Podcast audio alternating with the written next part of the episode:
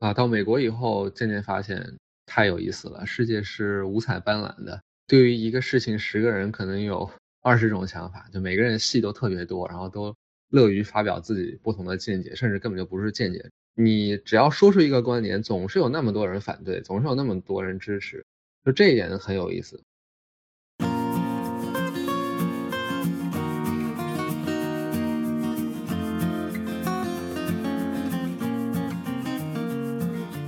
好，欢迎收听《迷路留学生》博客节目。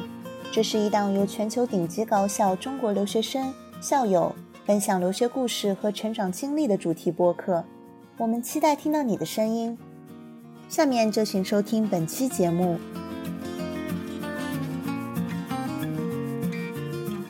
听众朋友，你们好，我是今天的主持人蒋梦洁，我是在美国华盛顿的一名媒体人。很高兴我们邀请到嘉宾金师健分享他的学习和生活。Hello，大家好，我是金师健，我现在在哈佛工程院材料系读 PhD，马上二年级。然后我做的研究是叫液流电池。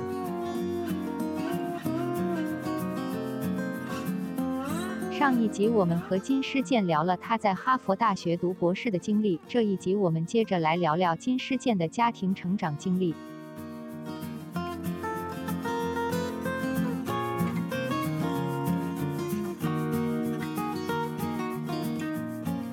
那我想问一下施健，你是怎么看待你从从小成长的经历对你现在的学习的或者说一种生活态度的影响呢？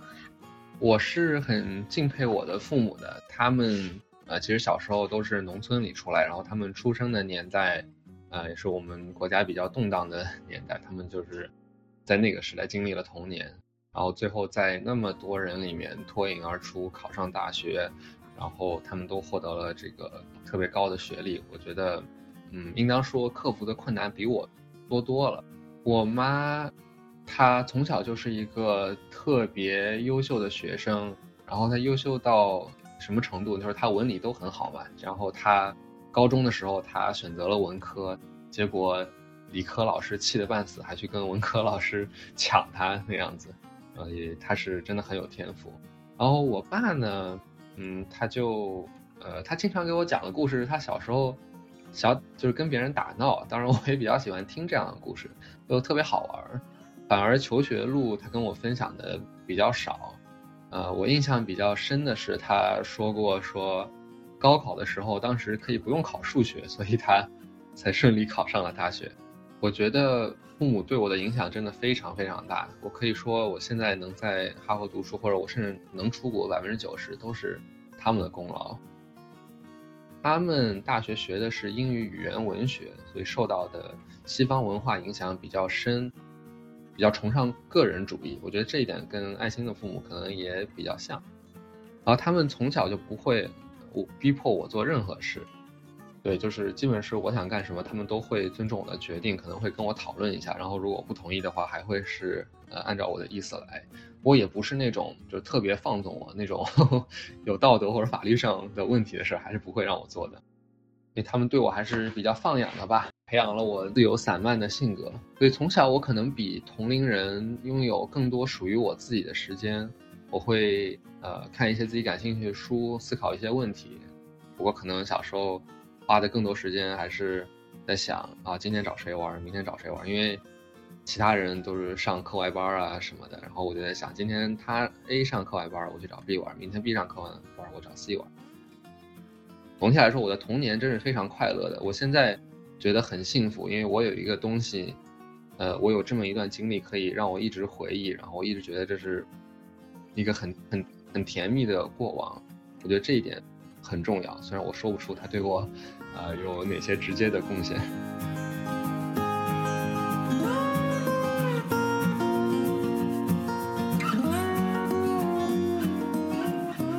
嗯，你之前也提到说，你父亲之前在杜克大学做访问学者，所以你在美国的高中也待了一年。你觉得那段经历对你的最大的影响是什么呢？我爸一零年去美国做福布莱特学者，当时在杜克大学，这段经历真的非常重要。它是可以说是我的过去二十四年人生中的一个转折点。说这一次机会就让我呃可以直接的深入了解美国，直接跟美国人接触。当时我们那个学校里一共就三个中国人，然后大部分时候都是跟美国人一起上课，啊，跟他们一起吃饭啊什么。我觉得自己那时候 就一开始很羞涩嘛，然后也不敢说话，英语。也不会说，就很尴尬的一直坐在那里，然后尴尬了一两个月以后，开始跟别人交流，呃，跟他们什么互吹一下，比如说今天啊，美国人他们特别喜欢打招呼，然后互相夸一下什么你你穿的不错啊，这个你什么听说你最近考得很好啊，巴拉巴拉的，然后我会也通过就是跟他们学到一种这种呃简单的互吹的方法，跟别人打好一个最基本的关系，然后后来跟他们有一些更深入了解。我觉得这段经历的话，一是让我了解美国，二是锻炼了我的英语，对呃我之后的这个学习都很重要。在美国高中读了一年书以后，我就明显感觉到，呃，相比国内的那种一板一眼，每天八节课、十节课，然后定好的定好的课表，更喜欢美国这样，就是一个比较自由的气氛，你可以选择你想上什么课。呃，甚至是上多久都可以，然后这样的话，每个人可以更深的去挖掘他自己的兴趣。我觉得这一点是特别符合我的性格。在那之后，我就有出国留学的想法，而且我很高兴的是，我父母其实也也是这么想的。可能很多呃国内人没意识到，因为他们觉得美国本科很贵，啊，要不研究生再送出去，或者去读博士，因为这样省点钱。但是我父母都坚持认为，说读本科的话，其实意义最大，因为只有本科生可能跟，呃，别的美国人接触的时间更多。对，主要是我我爸这么想，因为他也在美国做过一段时间的研究。回来以后呢，他们就让我，呃，读这个格致中学的国际部，接下来出国。对，所以我觉得他们对我的支持，或者说他们的一些机遇，导致了我的想法的改变。这是非常重要的。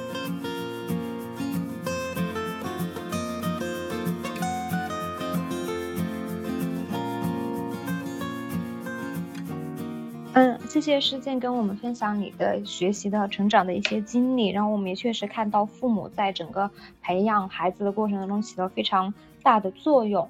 回顾这段经历，你觉得留学给你带来的最大的变化是是什么样的呢？我觉得出国对我最大的影响就是三观吧，啊，基本把我全都改变了。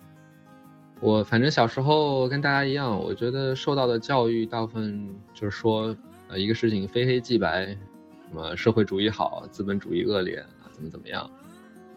然后这种观点的话，好像就是普遍整个社会都是这样认可的，而且，呃，很少有不同的意见。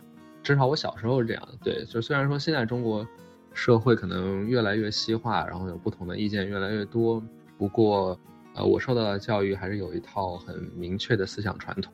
啊，到美国以后，渐渐发现太有意思了。世界是五彩斑斓的，对于一个事情，十个人可能有二十种想法，就每个人戏都特别多，然后都乐于发表自己不同的见解，甚至根本就不是见解，只是一个呃乱七八糟的观点而已。然后更重要的是，整个社会没有绝对的价值观。就甚至他们这个总统也好，什么 LGBT 也好，然后对科研的态度也好，你只要说出一个观点，总是有那么多人反对，总是有那么多人支持，就这一点很有意思。我觉得在这个我留学的四年呃五年当中，我的思想是变得越来越开放，越来越越能接受新的事物。我觉得这个改变如果一直待在中国，真的嗯很难做到。相比当地从小在这边长大的学生和中国这些学生，你又是如何看待自己的身上的一些优势和劣势的呢？我的优势是我脸皮厚啊，我就呃想完成什么事儿 需要别人帮忙，我死皮赖脸。我觉得这点可能这个中国人能能做的没有那么多，对，所以这个我还是占了呃很多资源，就是靠就靠脸皮厚，对。然后劣势的话，我现在感觉挺明显的，就是，嗯，我在美国本科觉得学的课可能，嗯，就因为比较自由嘛，然后有一些可能国内人他们认为是很基本必修的课，我没有选过，所以导致我有一些基础不是那么的扎实。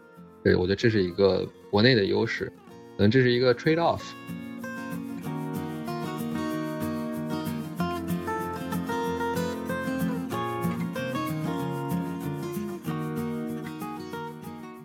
然后今天我们的分享就到这里了，非常感谢大家对麋鹿学院社的关注，也非常感谢施建的分享，我们期待下次再见。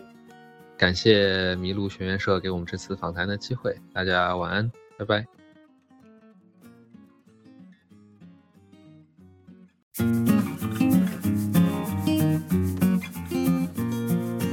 感谢你收听本期的麋鹿留学生博客节目。这是一档由全球顶尖高校中国留学生和校友分享留学故事和成长经历的主题播客。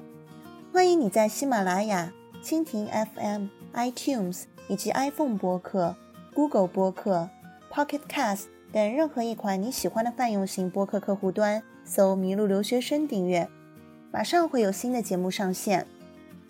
如果你或者你的朋友们有兴趣分享自己的故事，请联系微信 t a n。x i a o 二 a，并简单介绍你的故事，我们会尽快和你联系。